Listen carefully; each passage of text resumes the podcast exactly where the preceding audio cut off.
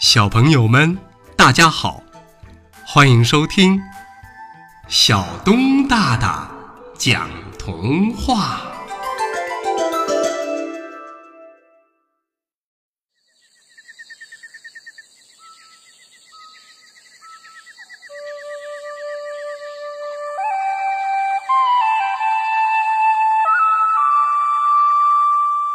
果果找家历险记。果果是气树的孩子，生有双翅，像长了翅膀的鸟儿。嗯，在风中飘飞的感觉，真是太美妙了。果果一边随风飞舞，一边赞叹。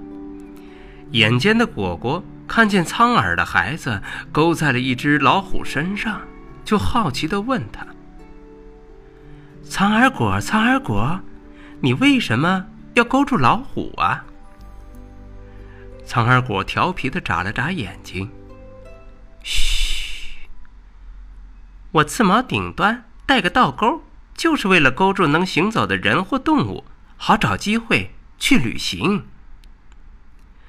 果果竖起了大拇指，夸赞：“嘿，你可真有办法，那样。”能走很远很远吧？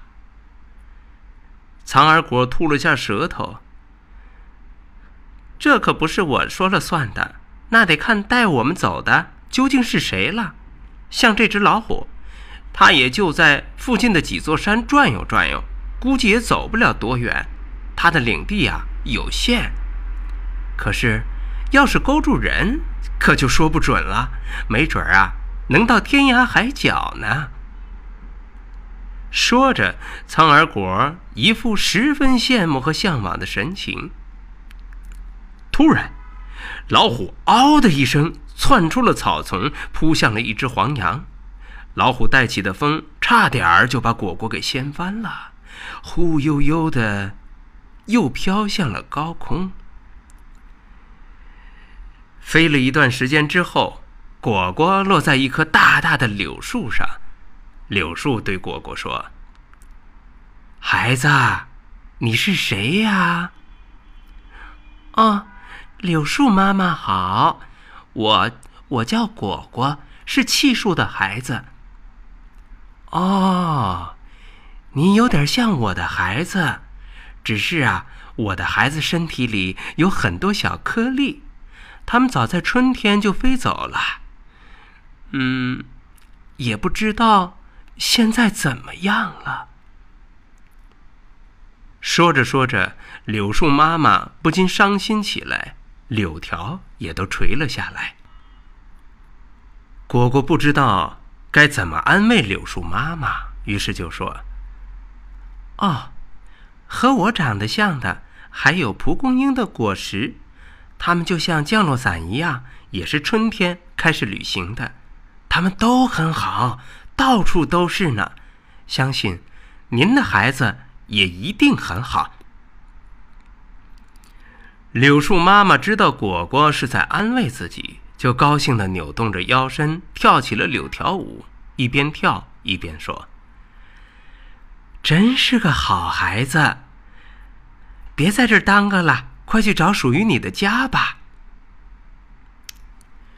果果谢过柳树妈妈，又随风飞了起来。果果看见前方土地上长着茂盛的青草，就试图改变方向飞向那里。可是，一股气流突然袭来，把它卷起很高很高，一直卷到了云层里。四周一片灰蒙蒙的，果果害怕了，但是。他想起了妈妈的话：“不管经历什么呀，都能找到属于自己的家。”不知过了多久，果果终于看到自己熟悉的大地，那些庄稼田园，在果果眼里，感觉真的是太亲切了。眼看着就要到家了，可忽然，葫芦科的喷瓜。掉落到地上，那带刺的小瓜很厉害，从顶端将瓜内的种子连同粘液一起喷射出来，射程足足有五米之多呢。这一下险些就喷到果果身上，果果被那股气流卷得翻了几个跟头，重重的落到了地上。晕头转向的果果很累，但心里很舒服。哦，我终于找到。属于自己的家了，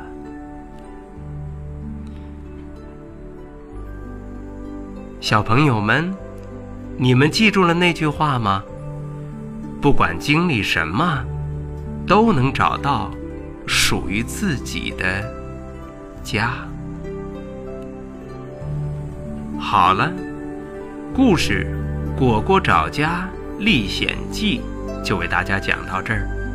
欢迎下次接着收听，小东大大讲童。